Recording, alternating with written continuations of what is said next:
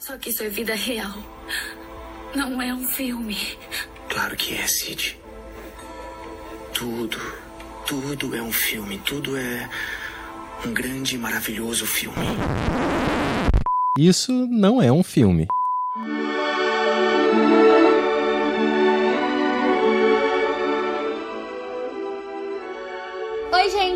Aqui é a Mariana Ramos, eu sou roteirista e pesquisadora e estamos de volta com vocês depois de um tempinho de férias. E eu sou Renata Spitz, diretora, produtora e roteirista, e de volta aqui para mais um ciclo de episódios, só que eu não tava tão preparada assim para começar chorando, né? Um mar de lágrimas. Ai, calma, que eu lembrei da Salve Rainha, aquela louca.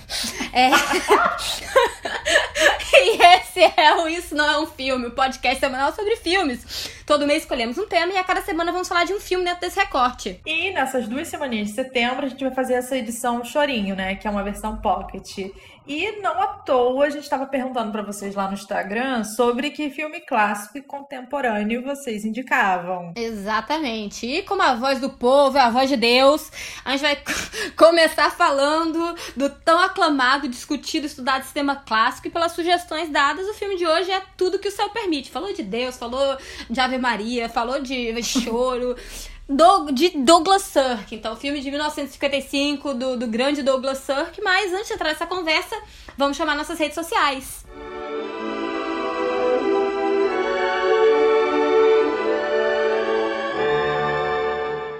Bom, gente, vocês podem nos encontrar no arroba isso não é um filme pode, tanto no Instagram como no Facebook. No Twitter vocês podem nos encontrar no arroba isso não é um filme. E vocês também podem mandar mensagens mais longas pra gente no isso não é um filme pode, arroba gmail.com. Sempre tudo junto e sem acento. Exatamente. Vamos lembrar para assinar o nosso feed, compartilhem com os amigos e deixem reviews. Lembrando que vocês também podem ouvir a gente no Spotify, no Apple Podcasts, no Google Podcasts, no Deezer no Anchor e no Castbox. Vamos então para o programa?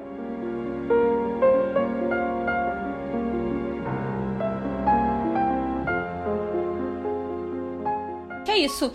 De volta em setembro, né? Tentamos fazer essa volta rapidinha antes mesmo de um mês terminar para não ficar para vocês não ficarem muito tempo sozinhos por aí. A gente decidiu fazer esse micro mês, onde a partir de uma enquete que a gente lançou no nosso Instagram, né, novamente arroba isso não é um filme pode, escolhemos dois filmes indicados pelo público. Então assim, essa é mais uma chamada para vocês seguirem a gente por lá. A gente tenta interagir com todo mundo, pegar dicas, sentir o que tá todo mundo pensando e o que gostariam de escutar por aqui, né? Tipo, ah, gêneros que a gente ainda não tratou, e, novamente, aquilo que a gente já falou lá do início, né? Até relembrando um pouco da proposta, a gente nunca, apesar de escolher um tema pro mês, o tema nunca tá encerrado com aquele mês, né? Tipo, a cinematografia mundial é muito grande pra gente achar que, sei lá, tratou do filme no ar todo com o mêsinho que a gente fez, né? Isso é para avisar também que nós pegamos dicas de pessoas diferentes, então o filme contemporâneo, que nós falaremos na próxima semana, não foi indicada pelo mesmo ouvinte que sugeriu né, o filme clássico. Exatamente. No programa de hoje, né, com esse recorte de cinema clássico, vamos visitar, revisitar, né, um pouco esse conceito e adentrar nos meandros narrativos e visuais de um dos diretores mais icônicos do melodrama familiar americano, não é isso, Renata? Exato. Vamos então falar um pouco da ficha técnica do filme. Exatamente, gente. Tudo que o céu permite, né, no original All the Heaven Allows, é um filme americano produzido pela Universal Pictures. É, ele foi lançado inicialmente, na realidade, no Reino Unido em 25 de agosto de 55, não sei exatamente porquê isso aconteceu. Mas o, o lançamento em solo americano, né, foi no dia 25 de dezembro do mesmo ano. Filme de Natal, né? Tem cena de Natal, é, se passa ao redor desse tempo, então realmente é um filme ali lançado para esse período. Ele é escrito, né? O, o, roteiro em si é escrito pela Peg Fenwick. É, às vezes ela também é acreditada como Peg Thompson. É também responsável pelo roteiro de Whirlpool, um filme francês de 1935, e Kings of the Newsboys, de 38. Mas, assim, esse o filme aqui, né, no caso, ele é baseado numa história escrita pelo casal Edna L. Lee e Harry Lee. A direção, né, no caso, fica por conta do posteriormente aclamado, e a gente vai explicar um pouquinho dessa, dessa aclamação posterior do Douglas Sirk, né, diretor alemão, mais um dos daqueles repatriados da Segunda Guerra Mundial aqui no nosso programa, né, pessoas que acabaram fugindo da, da Segunda Guerra e indo para os Estados Unidos e trabalhar lá dentro da, dessa do cinema, né. Responsável por alguns dos mais icônicos melodramas que a gente conhece, né? Como Sublime Obsessão, Palavras ao Vento e Imitação da Vida. Isso tudo só no ciclo do final do dos anos 50 dele, né?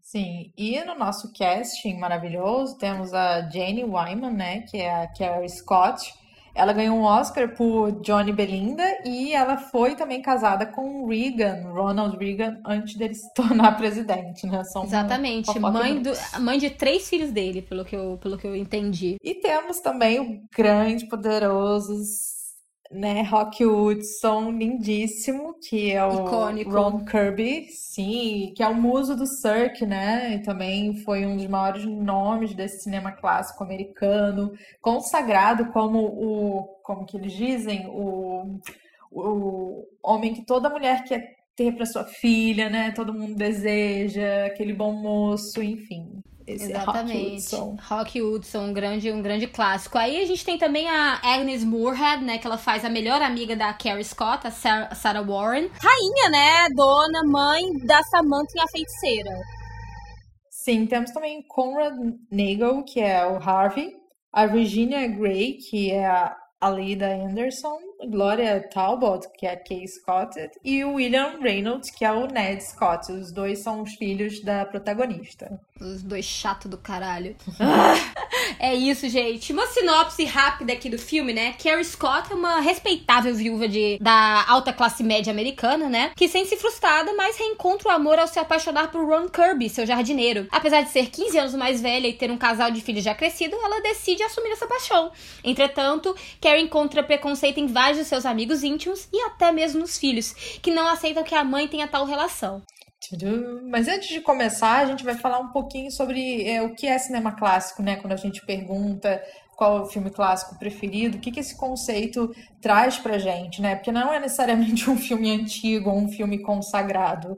O cinema clássico ele está dentro de uma estruturação de linguagem, né? Consagrada, né? Sistematizada pelo cinema americano com muita força, né? A gente fala de Griffith, que sistematiza, né, uma linguagem cinematográfica, um tipo de gramática, e esse cinema clássico ele vem ordenar essa linguagem de forma a ter né, uma linearidade, uma causa e efeito. Você tem uma narrativa ali que está o tempo inteiro uh, construindo essa noção de o que tem uma causa vai ter esse efeito, ou seja, tudo ali tem uma lógica, né, para que atenda também uh, o entendimento do espectador, tanto em termos daquilo que ele está vendo, né, como que são organizados os planos, como também a narrativa. Sim, exatamente. Também tem toda uma questão do, do cinema clássico, né, especialmente é isso. Quando a gente também fala cinema clássico, é muito cinema americano, né?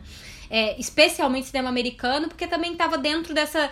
de uma quase uma linha de produção fabril que existia dentro dos, dos grandes estúdios americanos daquele período, né? E aí, especificamente, especialmente, né, até a década de 50, fim de década de 50, é, tava já dando os últimos respiros em termos de, um, de uma decadência desse sistema, e aí o, o grande boom que vai acontecer ali na entre fim da década de 60 70 com a chamada nova Hollywood, né? Então está tudo conectado. Então quando a gente fala de cinema cinema clássico, apesar de existirem clássicos cinematográficos pra gente, sei lá, para mim tem alguns filmes muito recentes que são clássicos, mas aí é uma outra ideia do que é clássico. O clássico aqui quando a gente fala é realmente dentro de uma linguagem, um formato, é, uma, um, quase um, um alfabeto próprio, um dicionário próprio, um léxico próprio.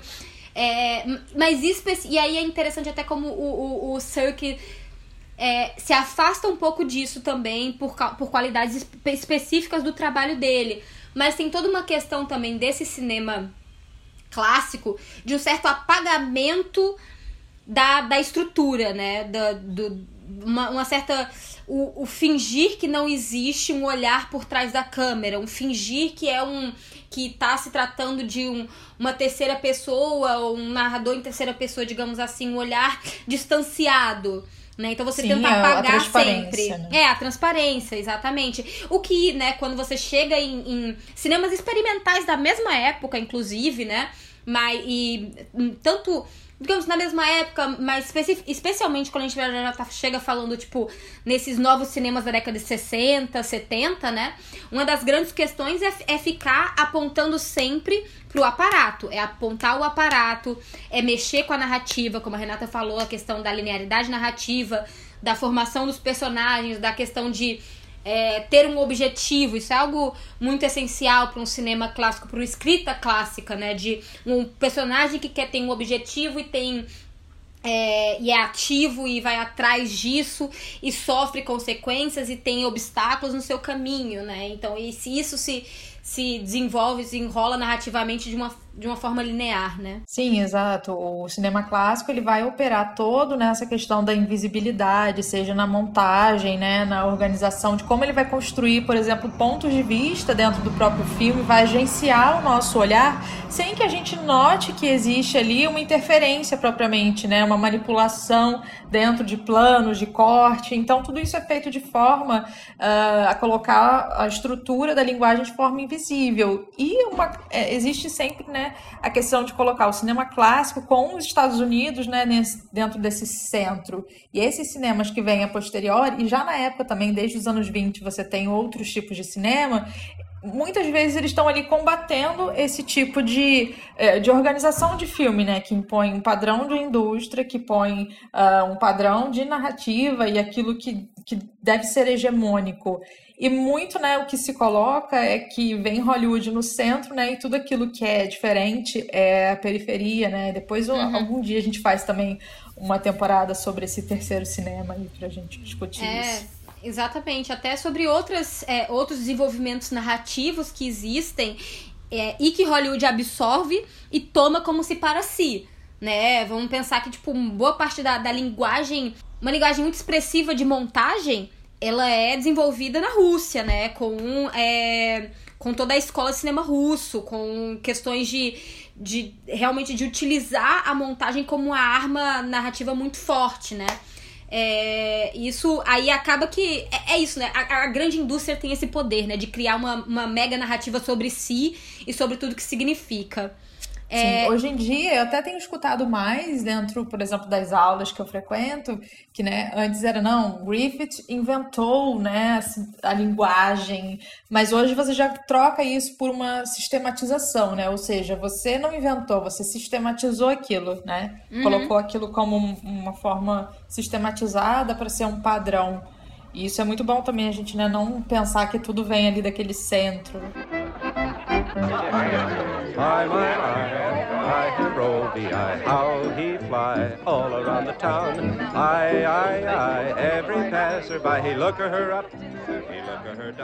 Bom, e, e eu acho que isso traz pra gente já, na realidade, o lugar específico do Douglas Sirk dentro dessa cinematografia, né? Porque a gente vai falar um pouco mais dele. Ao mesmo tempo que o Sirk trabalhava dentro da indústria, ele também tinha é, uma linguagem específica visual e também narrativas que ele escolhia, a forma de contar as histórias, é, que acabavam chamando muita atenção. E ele era uma pessoa da, da atenção. E aí até alguns acusam, de alguma certa forma, eu digo acusa porque posteriormente ele deu entrevista dizendo que não era esse o caso, de ser brechiano dentro de suas. da forma como ele se aproxima.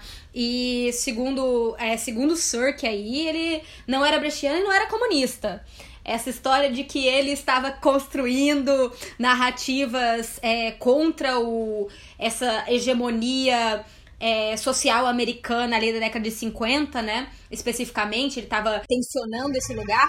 Ele disse que não é bem assim. Sim, então a gente vai falar um pouco, né, sobre o diretor antes da gente passar para o filme. E é muito interessante, né, que ele muda de nome, tem várias fases ali dentro da carreira. Antes, né, de ir para os Estados Unidos, ele se chamava uh, Sierke, uhum. não sei como se pronuncia, não Sirk, e Detlef, Hans Detlef, e não Douglas. Ele nasce em Hamburgo, né? E o início da carreira dele, propriamente, é no teatro. De 29 para 30, ele vai assumir a direção do Altes Theater de Leipzig. E depois, né, ali a gente sabe que no cenário da Alemanha eles vão construir a UFA, que é um estúdio gigante de, que produz filmes alemães, inclusive uh, isso também estará presente assim no governo nazista. E ele é contratado pela UFA em em 1935 ele vai realizar o primeiro longa dele, que se chama uhum. Primeiro de Abril. E, uhum. obviamente, assim como outros diretores, né, com a escalada do nazismo, ele vai sair da Alemanha e aí ele vai mudar de nome e começa uma carreira, acho que a primeira fase, se a gente pode falar assim, a primeira fase do Cirque em Hollywood, né? Porque... É, há quem diga, inclusive, que assim, que ele saiu da Alemanha, assim, além de também já não compactuar com as coisas, ele era a segunda esposa dele era judia. E Ela a foi primeira, expulsa, assim. a na realidade, a, dizem que a primeira mulher dele, né, a mãe do filho dele, é, denunciou a, a segunda mulher. Isso, então. Eu sei que ele tem, é, tem uma coisa aí do filho que a gente vai falar que é bem trágica, né? Bem é, dramática. É, é bem bizarro, né? E assim, é. outra coisa que dizem também é que um dos grandes admiradores do trabalho dele era o Goebbels. O Goebbels é.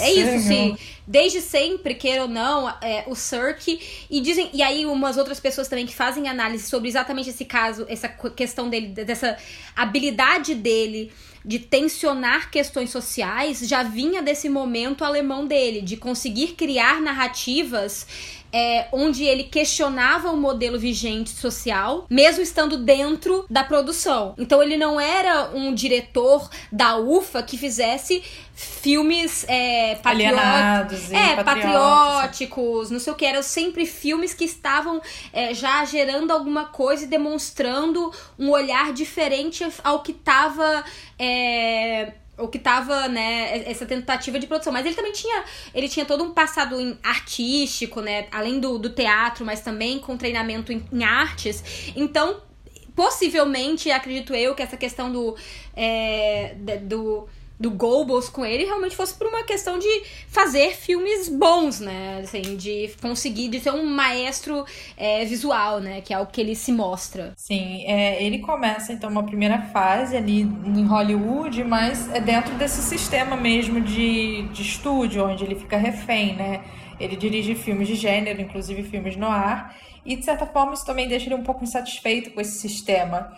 E pelo que eu vi, dentro até de uma pesquisa feita sobre ele, ele retorna em 49 mesmo, porque ele vai atrás desse filho que a primeira esposa tirou ele do contato. E tem uma coisa muito dramática que ele vai descobrir logo depois, nos anos 50, quando ele volta de novo para a Europa, que é que esse filho é, que ele havia perdido, né? Ele foi levado por essa primeira mulher e ele se tornou um ator de filmes de propaganda nazista, se alistou como um soldado de Hitler. E o Cirque, né? Ele se obriga a assistir a esses filmes para ver o filho crescer, que foi a forma que ele teve de ver esse filho crescendo. Ba basicamente uma mãe do melodrama, ele, né? Nossa, se já botando na vida, pra assistir chorando. Imagina, mas eu meu filho era nazista, caralho, se alistou, sabe? Ai. Exatamente. E o filho dele morre no front, né? Morre no front, no front russo, né? pouco antes do Inclusive, exato, tem um filme do Cirque, que eu esqueci o nome, que eu acho que tem algo assim do diretor assistindo a morte do filho, de alguma forma ele faz uma referência também a esse episódio super dramático na vida Pô, dele. Mas, né, mas é muito dramático mesmo, que assim, imagina, você sai do país fugido do mesmo regime que se você tivesse no país, seu filho ia te matar por ele. Sim. Amiga, eu reassisti Incêndios ontem, pra mim tá parecendo Incêndios. Exato, o pai mata o filho, que mata o pai, que mata o filho. Que é o teu irmão, que é teu filho. Que é teu filho, que é teu pai. Porra. Quem precisa Guerra de tragédia, isso. né? Guerra e aí isso, ele gente. vai. É. Ele vai e volta. Ele volta pra, Ingl... pra, pra Europa, lá tá fudido, né? A UFA fechou, não tem dinheiro. Ele fala: vou voltar de novo pros Estados Unidos. E aí que é esse retorno meio que vai ser um divisor, né? Nas, divisor de águas, esqueci a expressão, na carreira dele. Porque aí vem esse Cirque consagrado no sentido de, de, do que, ele já faz em termos de códigos de utilização, né? E isso tem a ver com esse contrato com a Universal, né? Que ele vai fazer e vai, enfim, cabeçar esses projetos aí. É, exatamente. Como você falou, né? E, e uma marca muito grande, realmente, né? É, é o, é o, o Cirque dentro. E eu acho que, especialmente, eu vou jogar aqui, né? E eu acho que tem com certeza teoria falando isso. É o papel da cor dentro dos filmes dele, né? Então, o, o filme colorido, acho que é, entra dentro da vida do Cirque pra mudar a vida do Cirque mesmo. Acho que sem isso, e até por ter visto filmes dele é, em preto e branco, não dizendo que não são bons, mas eu percebo uma dramaticidade inerente a esse domínio da cor, da visualidade do Technicolor, que eu acho que acaba fazendo com que ele consiga se destacar, né? Sim, exato. É, a questão cromática é muito importante no filme. Eu acho que é uma questão essencial da linguagem do Cirque e também ela não pode ser ignorada por conta de ter uma concorrência da televisão uhum. na época, né? Então essa escolha estética, ela além, né, de ser um algo muito caro ao diretor e que ele utiliza de uma forma, acho que muito singular, ela também está vinculada, né, esse momento dos anos 50, que você tem uma televisão ali fazendo concorrência, e aí como que você pode, né, tornar mais vivaz e diferenciada essa experiência cinematográfica. E o Cirque soube utilizar muito bem o Technicolor, né, não é. apenas é. ter cores, mas como tem essas cores. E o, o Cirque, ao mesmo tempo, também, logo, rapidamente, também se, se, se filia, né? Como a gente às vezes chama, fala dentro dos estudos, assim, ele faz uma filiação pessoal quanto ao gênero do cinema, né? O que é chamado women's film, né? Filmes de mulher, filmes femininos com protagonistas femininas, tratando do que seria, entre aspas, o universo feminino. Se você for ver filmes que ele fazia ainda na UFA, por exemplo, o Final Chord Amiga, é um melodrama materno e, e, bem dentro dessa ideia aí do tipo a mãe fica pobre, deixa o filho que é criado por não sei quem na Alemanha e vai para os Estados Unidos, depois volta e se torna empregada. É, é, era isso. 36 a, já tava ali com fé, foco, força em arrancar lágrima até a, a, enxada, sabe? Se tiver que tirar a enxada para poder fazer isso. E é engraçado, né, que é isso. Dentro da carreira dele, né? É, é, ele não era, não era não era um Alfred Hitchcock, não era um nome grande. E esses filmes, especialmente filmes, né, filmes de mulher, que, que a gente chama, né, women's film, eles eram considerados filme B, né? Não eram, o, não eram os grandes filmes da indústria, não eram, apesar dele ter um sucesso enorme, acho que o maior sucesso dele realmente é com Imitação da Vida, né? Mas não eram considerados os grandes carros-chefes da indústria. Sim, sim. É, nesse retorno, ele vai. Muita gente já deve ter falado nesse tipo de filmes, né? Que são os contos morais. Ele vai fazer uma série de filmes, né? Que um crítico, que é o Martin Schaub, ele vai nomear como crítico, é, contos morais. E nessa parte também que ele vai iniciar uma parceria é muito importante que é com o Rock Hudson, né? O Rock Hudson era majoritariamente conhecido por uh, personagens de ação, né, filmes de ação, e aí ele vai agora ser, acho que ressignificado também pelos, pelo universo cirquiano, né. Oh, there are other things that matter. The children. How could I ask them to give up their home? Home is where you are, Carrie.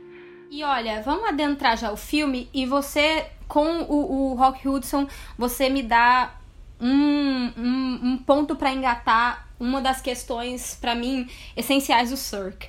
É, quando a gente fala, né, falando já especificamente do filme, a gente vê a, a, a, economia, o que a gente chama, começa, costuma chamar de economia do olhar dentro do cinema, né? Dentro do filme especificamente.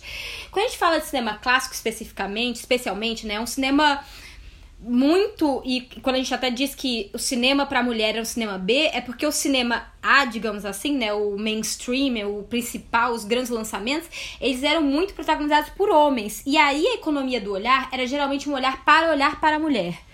Então, o, o, objeto de desejo da cena, o objeto de interesse visual era sempre a figura feminina, a figura feminina extremamente é, erotizada, um ponto de desejo, mas também um ponto de apagamento, um ponto de, de não ter muita. não ter uma, uma, uma personalidade. A personalidade era do herói, que era para o espectador masculino se identificar com aquele herói de uma certa forma, até dentro dessa busca por essa mulher né? E aí outras questões aí de olhar também que a Laura Mulvey fala, eu não vou entrar tanto. Mas aqui você já vê uma quebra muito clara dentro do Sir, que eu acho que ele, ele é muito inteligente ao escolher um cara como Rock Hudson para fazer os filmes dele. Porque apesar de existirem claramente outros filmes de mulher, né, outros women's film, não é o único diretor, não é, né, de longe não é. A escolha de um homem bonito como o Rock Hudson para fazer é uma escolha muito específica dentro da economia do olhar o fonte de, a fonte de interesse, de desejo, para mim, ao menos, dentro de tudo que o céu permite, é ele.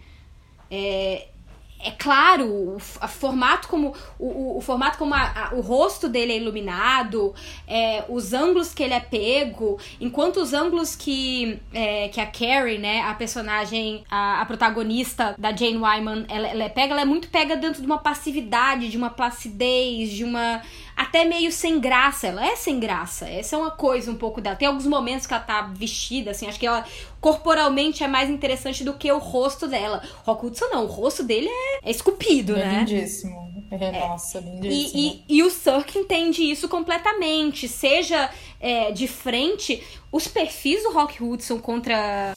de. É, com sombras são belíssimos, são pinturas. Sim, sim. E ele, nossa, uh, fiquei lembrando. Nost... Odeio nostalgia, gente, mas esses homens, tipo Rock Hudson, Paul Newman, eram incríveis. é, que... não, e aí tem toda uma história trágica, né, do, do próprio Rock Hudson, né? Sim, isso eu acho que é a parte também, né? Isso depois ele vira, né? Acho que posteriormente um símbolo queer, né? É, exatamente. Ele falece em 85 de AIDS, né? De consequências, né? De, do HIV AIDS, né? Que na realidade só é mais revelado, né? Porque ele nunca teve uma vida necessariamente pública quanto a, a isso, né? O desejo dele. Ele era, ele era uma fonte de desejo, né? Então isso nunca poderia ser quebrado. Dentro do sistema, do sistema é, industrial ainda mais do momento em que ele trabalhou, essa ilusão nunca poderia ser quebrada. Sim, nossa, jamais, sabe? ele já era construído como era o, um homem perfeito, né? O genro perfeito, o cara que toda mãe quer para sua filha, imagina você romper, né? Os estúdios jamais iam permitir isso na vida do sujeito. Exatamente. E é isso, né? É, como a gente falou lá na, na, na ficha técnica, né? O filme é, é baseado numa história, né? Nessa desse, desses dois escritores meio que de segundo escalão, eles não fizeram muita coisa. Não sei se separados eles fizeram mais coisas. Eu dei uma olhada rapidamente. Aí acho que vale, vale a pena você dar uma lida, Renata, porque eu também tenho um certo ponto de vista quanto a algumas coisas. Então, eu sei, pelo que eu vi, assim, o Cirque ele também adaptava muito mais é, histórias tipo Hitchcock, sabe? Histórias uhum. mais medíocres do que grandes obras propriamente. Ele também não, não fazia parte do roteiro, então isso também dava uma certa liberdade. Mas eu sei que ele tinha uma preferência, assim, por essas histórias meio, sabe, meio. Uhum.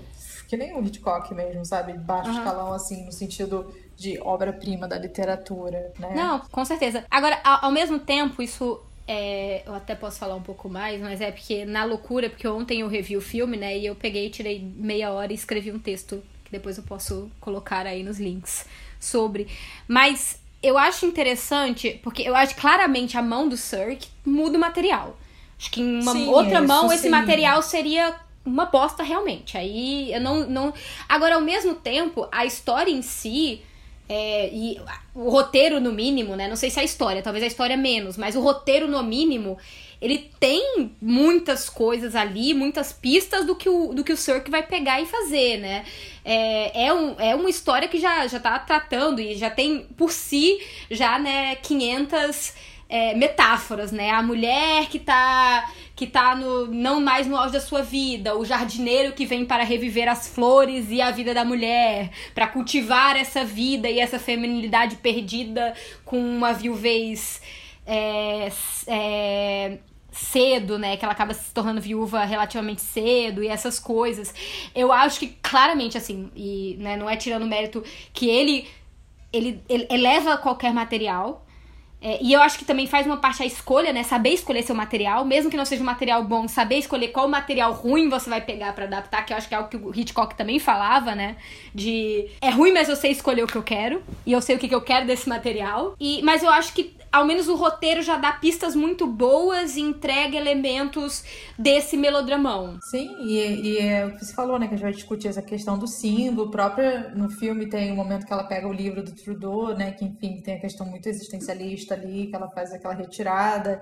Eu acho que ele consegue muito é, fazer igual o Hitchcock fazia, de contos muito ruins, assim, que na, é, em termos de literatura fraco mas uhum. consegue transformar aquilo em uma peça cinematográfica muito brilhante, né? É, é, é, você quer ler essa, essa coisa Sim, do Ismael? tem uma coisa do, do Xavier, né, que ele coloca, que é muito interessante a gente pensar, que existe uma oposição dentro desse espaço privado da família e o espaço público da cidade, né, que vai trabalhar. Tem muito essa relação entre a natureza, o bucólico, né, que, e o inóspito, que vai ser representado pelo Rock Hudson, né? Que vai ser um, um motivo também muito recorrente no melodrama e que nos filmes do Cirque ele traz uma certa variação, né? Dentro dessa utilização.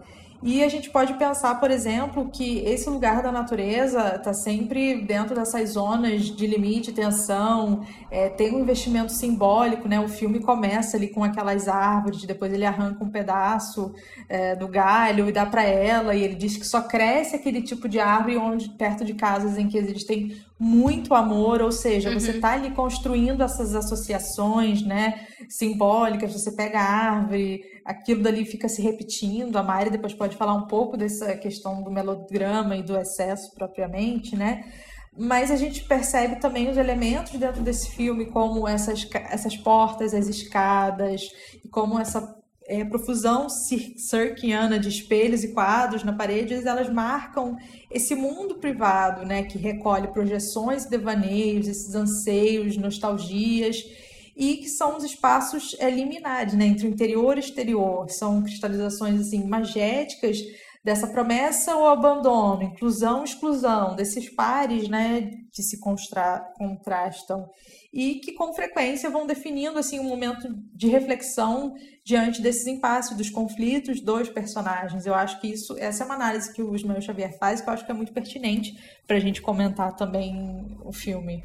Sim, e a, a, é, é, interessante, né? E aí, falando um pouco dessa questão toda da, do melodrama, melodramático, e a relação do cinema como arte e até uma certa tentativa posterior, digamos assim, de tentar se associar a um certo realismo e o, o, o que se fala de melo, como se trata o melodrama ali entre fim do século XIX e início do século XX, que é, é, início do cinema, primeiro cinema, né, coisa assim, o que se fala do é, o melodrama é tido como arte menor nessa, nessa época, né? Mas ao mesmo tempo, o cinema é filho do melodrama. Qualquer arte dramática é, dentro de, e, e, da forma como o cinema em si, mesmo o cinema, e é isso, o cinema clássico tenta se separar disso de uma certa forma, mas ele é impossível, porque ele trabalha também com, com efeitos visuais, com códigos visuais, a própria, a própria montagem emocional que a gente tem no, no, num filme clássico qualquer ela é emocional, ela tem um, um tom, ela tem questões e, e, essas coisas, todos esses toques, a, a utilização da música, é, utilização às vezes de até formação de personagens e especialmente também nesse primeiro cinema uma ideia muito de quem é mocinho, quem é quem é vilão. Isso tá no cinema clássico, sabe? É, dessas ideias de separar os espaços e é, usar códigos como a ah, roupa branca é para essa pessoa, roupa preta é para essa. Essas coisas a gente vê nesse cinema clássico. Então,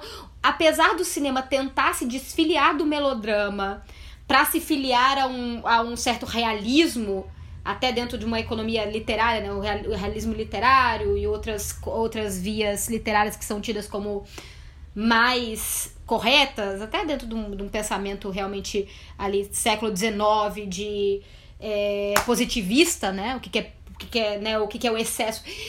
Mas o excesso faz parte do cinema, é isso que eu tô querendo dizer. Agora, claramente, certos realizadores, como no caso aqui do, do Cirque, eles são excessivos. Eles são excessivos é, por natureza.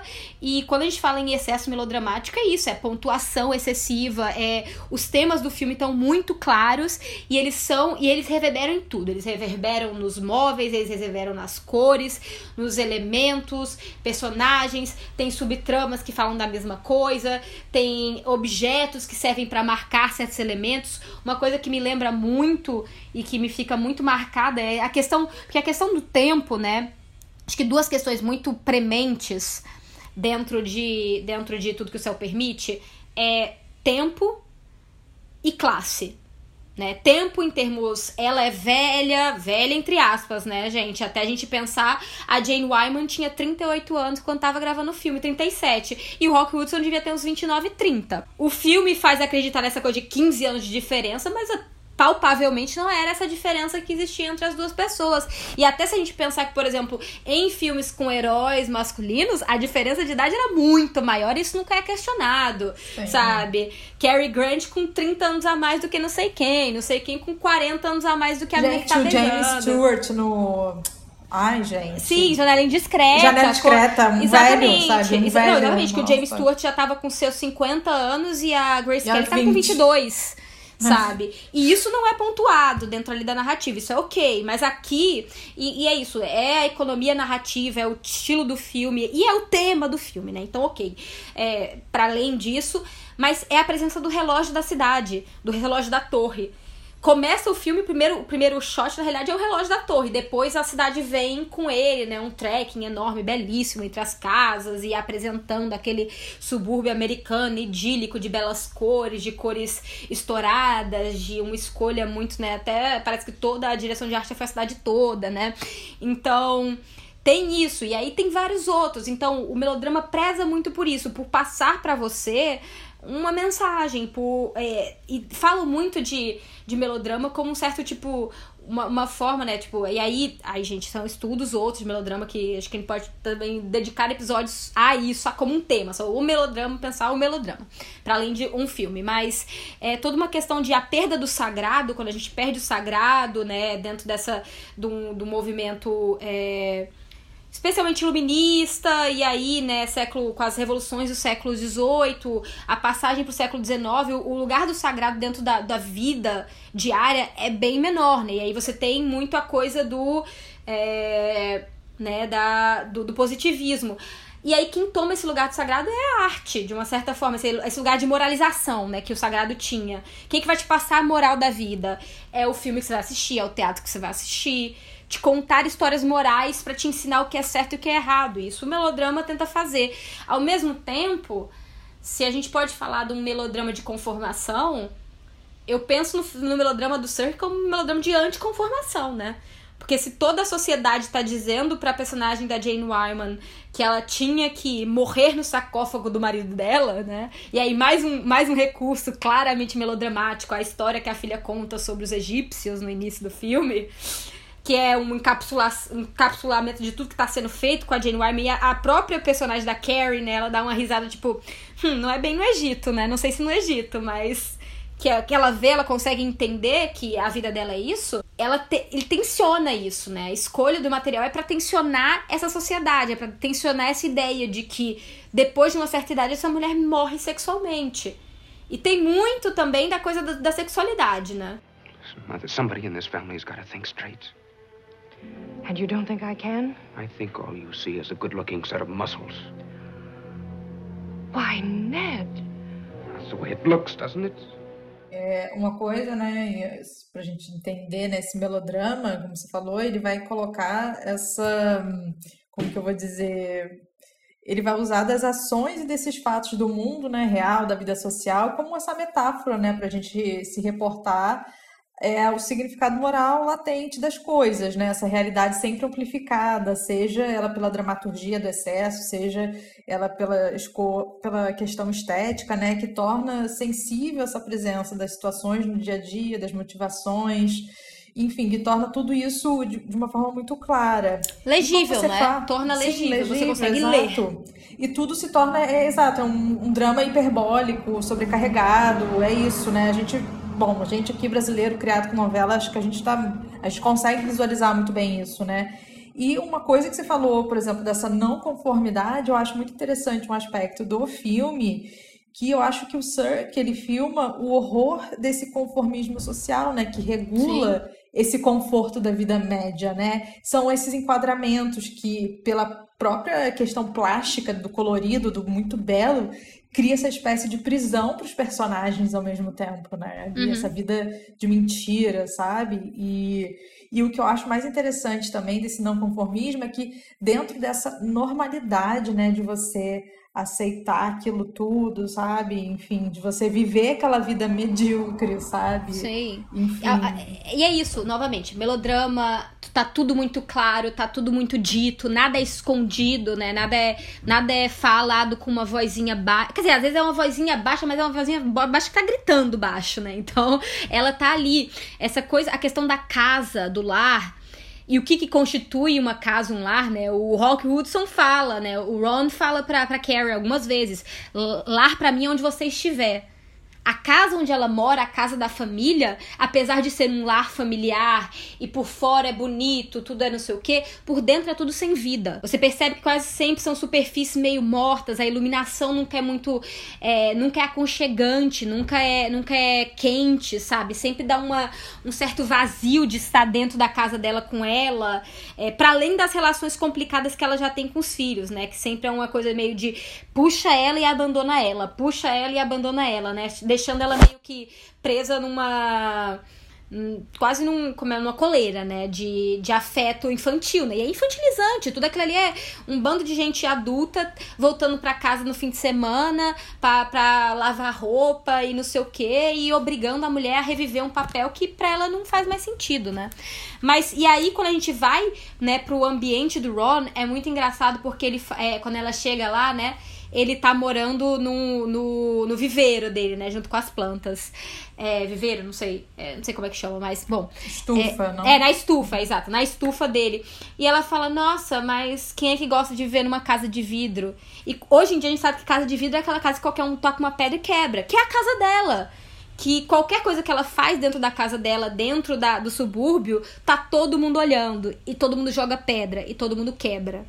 Então, ela acha que a vida dela é muito mais é, confortável do que a dele, e até em um certo momento ela fala: Eu também sou parte desse ambiente, né? De eu também acredito nessas coisas que as pessoas que estão me condenando acreditam, e ela é sincera no momento final, né? Com, a, com ela mesma. É, é isso, né? É, é, é muito complicada essa, essa vida que ela tá vivendo. Sim, sim. Inclusive, essa, essa noção que ela chega no final, acho muito engraçado, né? Que o médico ajuda ela a ter autoconhecimento, né? No fim das contas. Ah, tipo, sim, sim, é. Sim, né? Tipo. E é muito isso, uma libertação da consciência mesmo, que eu acho que o filme traz. Eu acho que tem uma questão de psicanálise também nos filmes do Cirque, mas essa, essa noção, né? Dessa libertação dela dentro das convenções. Eu acho que a filha também fala, em algum momento joga um shade do tipo, ah, mas a minha mãe é uma das que gostam de ser aceita, que quer muito ser aceita pelas amigas, né? E, ela, e é isso mesmo, isso é a verdade, isso é a verdade. Sim. Ela, acho que é, é, eu acho que talvez pensando em uma curva dramática da personagem, não é nem uma curva dramática de se apaixonar, porque ela se apaixona de cara. A coisa é que ela acha que ela é diferente de todo mundo, mas ela é igual a todo mundo. Ela gosta da aceitação, ela quer aceitação social, ela quer pertencer àquela classe média alta. Ela tem um, um, um certo problema de se encaixar em espaços é, diferentes e ela não se permite. Ela quer sempre levar o Ron para esses lugares que são claramente é, hostis tanto a ele quanto a ela também. Tem muita hostilidade contra ela também. A, a, a coisa lá do é, de um dos vizinhos, né? Que dá em cima dela é algo pesadíssimo e todo mundo culpa clube, ela. Né? Tipo assim, é... você tava com decote, você sei lá, enfim. É, ah, agora que eu sei que você gosta deles assim, eu vou. E o cara ataca ela e todo mundo ataca ela de novo, né? Por, por ele ter sido atacado, entre aspas, pelo Walkutsu, que o Walkutsu nem ataca ele de verdade, né? Que ele é só um um, esses machões que a gente vê hoje em dia, né? Não pode levar um peita que já caga, começa a se cagar todinho. Sim, é uma coisa só que você tava falando da casa, que eu acho muito legal, né? Isso todo mundo comenta, estuda, tem mil coisas escritas sobre, que são esse jogo cromático, né? Que existe ali, revelando essas emoções, o vermelho e o azul, e uhum. da questão dos espelhos ali que tá sempre refletindo. E para mim tem uma coisa que me chama muita atenção nesse filme é a própria a televisão, né? Como ela funciona ah. como espelho que reflete a imagem dessa viúva solitária, né? Que entre aspas é obediente às convenções sociais E essa televisão ali como uma coisa meio que, que aprisiona, né? No sentido de você tem que abrir a mão da sua vida e ficar ali vendo televisão, certo? É quase uma tragédia, né? É, é um ponto Sim. trágico dentro da, dentro da narrativa dela, ela ganhar a televisão dos A televisão, acho isso tão bizarro. Porque ela não queria. Agora, eu acho É. também, sabe o quê? Que o Sir tá sendo muito inteligente, porque ele também tá fazendo um comentário quanto ao próprio trabalho dele, sabe? Qual era o grande inimigo do cinema naquele momento? Era a televisão. Era a televisão. Era a entrada da televisão exatamente por causa do subúrbio americano. Essas famílias suburbanas americanas que antigamente consumiam, iam pro cinema mais, e os seus filhos, né, as crianças que acabam sendo criados e a companhia que você tem humana, é, que não é humana, é, é, né, é apenas é a televisão. Então, a, a, o- a mudança que existe social com a, com a ida para o subúrbio e a, e, e a inserção da televisão dentro do, do coração da família americana é algo. É placa tectônica se mexendo. E acho que o, o, o faz uns comentários muito pesados, mas também muito sábios sobre isso, né? Sobre essa coisa de a, a personagem da Agnes Moorehead, a Sarah, né, falar, não, porque a televisão é o último, é o último refúgio da mulher solitária. Puta que pariu, então é, é, é, pra, eu- é pra eu achar legal isso, você tá me dizendo? Sabe? Ou então o, o vendedor da televisão dizendo, aqui você vai poder ter todo o drama, você não precisa viver mais, é tudo que você precisa. Sim, sim. Você quer tirar também, acho que é, essa questão da né, mulher viúva, ela já não, não é mais sexualmente, né, possibilitada de viver, né? E o filme vai contra isso, sabe? É, exa- é, Ela, é ela é impossibilitada e ela também é, é uma pré-morte, né? Agora, existem, se a gente for pensar, e isso é uma coisa que não sei se outras vezes que eu assisti eu percebi, né? Tem vários discursos sobre o prazo de validade feminino dentro do filme. Acho que essa questão do tempo e o que, que é ser mulher e o que, que não é ser mulher dentro dessa sociedade, eu acho que o Sirk consegue fazer, né? E aí o roteiro também, provavelmente, uma análise muito boa, porque a personagem da, da Agnes Moorehead, a Sarah, ela fala isso, olha ao menos você tem filhos. E dá a entender que a Agnes, ela tem uma. Porque ela tem uma vida social, a gente fica até incomodada às vezes, que ela tá sempre dando jantar pra todo mundo. Ai, porque não sei quem me pediu jantar, porque eu tive que fazer jantar. Porque ela não tem filhos. E ela, de uma certa forma, é, não, é, não é nem ressentimento, mas ela, ela tem um certo apego a, a- a essa, esse espaço que é o que ela não pôde ter. Ela não foi a mulher de ter filhos. Ela não pôde atingir esse grau que, queira ou não, até hoje socialmente ainda é tido como o ápice da vida da mulher, né?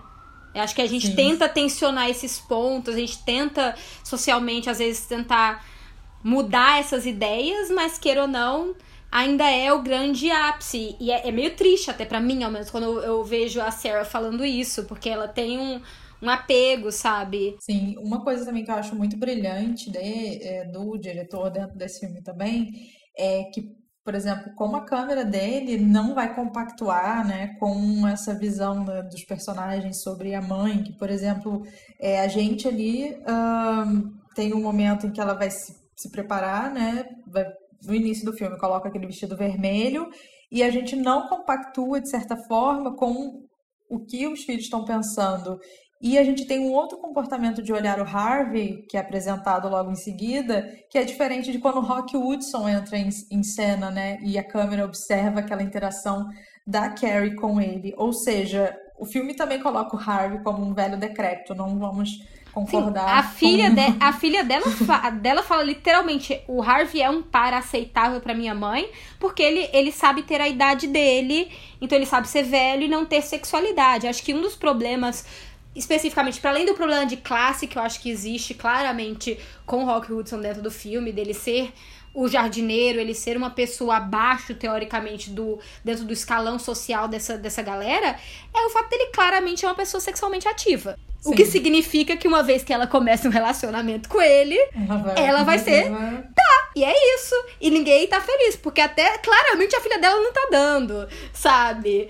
Talvez o filho também não esteja comendo, então tá todo mundo nu- nu- numa, sabe, numa rede de afetos e de, de, sabe, de coisas trocadas que eu fico, gente, sabe, só, só segue, vai. Não, exatamente. E isso que é muito interessante, né? Pensar como que nesse jogo com a câmera ele per- permite realmente criar uh, esse distanciamento formal com que a Carrie olha para o Harvey, né? Ao contrário da maneira como ela vai olhar para o Ron no primeiro momento do filme, quando ele passa ali é, pelo fundo, né? E você coloca isso, é, essa passagem dele com o rosto dela, né? Você cria ali como que não, gente, o Harvey não, por favor. Para o espectador, né? Você constrói isso. Right now, everybody's talking about us. We're a local sensation. And like Sarah said, if if the people get used to seeing us together, then maybe they'll accept us. You mean, uh, we'll be invited to all the cocktail parties? É isso, gente. E aí vamos falar assim algumas coisas, né? Porque se tem uma coisa, acho que não sei se a questão do de fazer filmes de mulher na época onde ele era onde ele fazia, né? O, o perfil do, do Cirque como um autor, ele só foi realmente elevado a uma categoria é, emblemática é, a partir da, da crítica francesa, né? Como muitos outros, mas eu acho que ele especialmente, né? Porque eu acho que outros, queira ou não, o Hitchcock, apesar de tudo, ele já tinha um nome. Ele poderia não ser considerado um artista, mas ele tinha um nome. É, as pessoas iam assistir filmes dele, né? De uma certa forma. Então ele era um nome, um household name, né? Como se diz em inglês. Era um nome que fazia, chamava a atenção do público. É, também ele tinha programas de televisão, né? Então o, o Hitchcock é todo um caso à parte, né? Digamos assim. Mas é, é muito por essa crítica francesa, tratando desses elementos, essa a crítica à sociedade americana, que o Sirk disse que não faz necessariamente, mas ah, tá lá, vamos assistir o filme, que você pode dizer que você não faz, mas você faz, aí é outra coisa, né? Aí cada um com seu problema. Mas é. E, e ele só realmente ele, ele se torna um símbolo hum, depois, né? Ele não, não, enquanto ele tá trabalhando, né? Quando ele faz é, tudo que é, é, a imitação da vida, né? Uma imitação da vida, que é né, a adaptação dele desse, dessa história, ele abandona os Estados Unidos que ele não aguenta mais aquele Paris e não tem mais não tem mais sustentação para aquilo. Vai embora, meio que acho que ele tá, ele faz, acho que um longa ainda em algum lugar da Europa, mas ele vai pra Europa, fica morando na Europa até a morte. Ele vai dar aulas posteriormente até é, dentro de universidades, eu acho que dentro da Alemanha, mas por influência de uma pessoa que vamos falar agora, que é um dos. Eu acho que o maior aluno dele, né? Assim, em termos diretamente, claramente o maior aluno dele, né? Senhor Werner Fassbinder, minha gente. Gente, Exatamente. eu estudo com um menino que é a cara do Fassbinder. Olha, mas medo, eu ri tanto. Medo. É a cara cara, amiga. Na, na aula aquela cara, aquela cara drogada nos 70, 80? É Exato, a Alemanha, Juliano, Alemanha se você tiver nos... Juliano, se você estiver nos ouvindo, Juliano, olha, eu ri tanto, porque assim, o menino tava apresentando um seminário sobre o Fassbinder, botou uma foto gigante no cinema da universidade, e Juliano do meu lado, eu cuspia de rir, porque era igual. E aí todo mundo. Aí depois, obviamente, eu falei pra todo mundo, gente, é igual o Juliano, e todo mundo ria, e ninguém Casacão, casacão de couro, motocicleta, drogas, aquela cara de que, de que a influência da, da União Soviética realmente deu uma mexida. Sim, Fassbinder, e Fassbinder, inclusive, faz um remake do tudo que o céu permite, que se chama O Medo Devorar Almas, gente. Exatamente. Aí é, também tem, aí tem, é... ai, Far From Heaven, né, de 2002, né, como se fosse uma adaptação um pouco mais ou menos da, da história, né, feita pelo Todd Haynes, mas é, já colocando a questão da raça é, ao, ao invés da questão da, da classe, da né. É, acho, a idade eu acho que ainda tem também. também tem. Acho que tem, mas eu acho que mas a, a questão. Classe, sim. É, eu acho que a questão da raça é, é, é, o, é o ponto mais, né? Mais premente, que uhum. também é já a questão dentro do filme do Fassbinder, né? Se não me falha. Sim, sim, sim. O Fassbinder incorpora a questão da raça. É, isso que eu, que eu tava lembrando. Faz um tempo que eu não assisto o Medo Devorar Alma, eu assisti outros dele mais recentemente, mas. Ah, e além né, do, do Fassbinder, eu acho que assim, pensando agora na nossa realidade sobre as influências né, do universo de Douglas Sirk, é só a gente pensar na telenovela brasileira, que Sim. bebe, que assim, se esparrama do universo Sirkiano, né? Exatamente, com certeza, né? A gente nem precisa ir muito longe, laços de família. Né? Aham, uhum, sim. Aí, como você fala, a imitação da vida vale tudo, não sei o quê, passione, né? Então tem tem esses diversos, né, esses diversos Esses Ele conflitos do Douglas Sirk, né? Que estão ali, a mãe com. é, A filha com vergonha da mãe, só que acho que Vale Tudo não é uma questão de raça, é por questão de classe também. É, Mas exatamente. tá tudo ali, né? Enfim. Não, com certeza. Acho que às vezes é, nem sempre se consegue, né? Mas é, o tom é isso, gente. Porque o tom do melodrama, o tom do excesso, ele pega a gente. É, ele é algo que, que pega. É, é, novamente, o melodrama também em si, né? Por ter essa associação, especialmente com o melodrama familiar, melodrama feminino, né? Melodrama materno, né? Especificamente também, né, Stella Dallas e todas essas grandes mães do cinema clássico americano da década de 40 e 50, 30, 40 e 50, é... ele é associado com a mulher e por isso também ele perde, né, dentro da, da cadeia de valores, né. Porque filmes para mulher, para além do, do que a indústria acreditava, se a gente for pensar a crítica, o que a crítica relegou esses, os lugares para esses filmes, e aí pra novela também, né? Por ser também.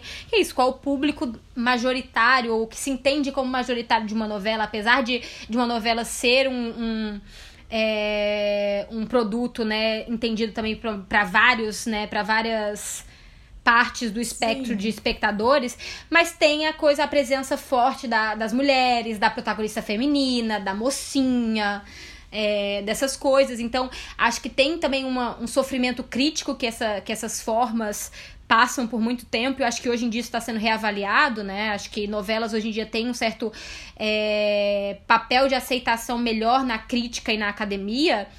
Exatamente num- numa revaloração do que do que seria o entretenimento feminino e o- a falta de, de valor que ele teria em um certo momento. Frente ao, ao grande cinema dos grandes homens, do, dos grandes é, westerns e coisas assim. Noir e bababá. É igual melodrama, né? Ele começou a ser colocado como algo a ser estudado, né? A ser avaliado criticamente também, né? Não- vamos pensar, não é desde que o cinema existe. Então, acho que também a novela eh, começa a ganhar um espaço assim, também porque é melodrama, tem esse. eh, como que vai dizer esse preconceito, né, das pessoas. Mas melodrama é ótimo, gente. Ah, maravilhoso, gente. Facilita tanta coisa. Facilita tanta coisa poder botar. Gente, ET morrendo e a florzinha, e a florzinha murchando. Você acha que isso é o quê? Você é acha o que é bullying o que ele usa, que ele usa, ele, é o bullying quebrado, constrói o bullying, quebra o bullying, relação quebrou. Não, Pronto, é, tá ali, sim, sabe? ela tá em pedaços. Ele, ele demorou tanto Pedaços. tempo pra catar os, ca- catar os pedaços dela, horas que ele gastou catando os pedaços e ela quebrou sem querer em uma virada da mão, sabe? Ah, meu Deus. É pra você Tá não ali. ter chance de errar quando você tá fazendo uma inferência ali no filme. Tá, tá com E dúvida? pra vai você sentir também, e pra você sentir também, sabe? Porque você se apega a- a- ao valor simbólico desses objetos, dessas pessoas dentro desse universo. E até às vezes as pessoas como objetos dentro desse universo, né? Sim, sim, total, total. É isso. E aí, Renata, como foi essa volta pra você? Ai, gente, tô indo, né? Vamos ver qual vai ser. Exatamente. Eu tô vacinadíssima. Já nem preciso usar máscara na rua. Nossa, chique demais. Aqui, quem sabe? Chique demais. 80% da população vacinada com duas doses. Então, É isso. Estamos aí, né? Mas é isso, olha. Semana que vem a gente tem mais, então a gente já volta. E, bom, quem respondeu a enquete e ficou de olho nas respostas dos amiguinhos, né? Que também tem isso. Fica aí o desafio de adivinhar qual vai ser o filme que a gente vai falar no próximo programa. Quem prestou atenção, talvez descubra. Talvez não também, mas fica aí. exato. Beijinho, beijinho. Tchau, tchau. Beijos, não esqueçam de seguir a gente, recomendar, fazer tudo. Beijos, boa semana pra vocês. Bom fim de semana agora, né? Tchauzinho, gente.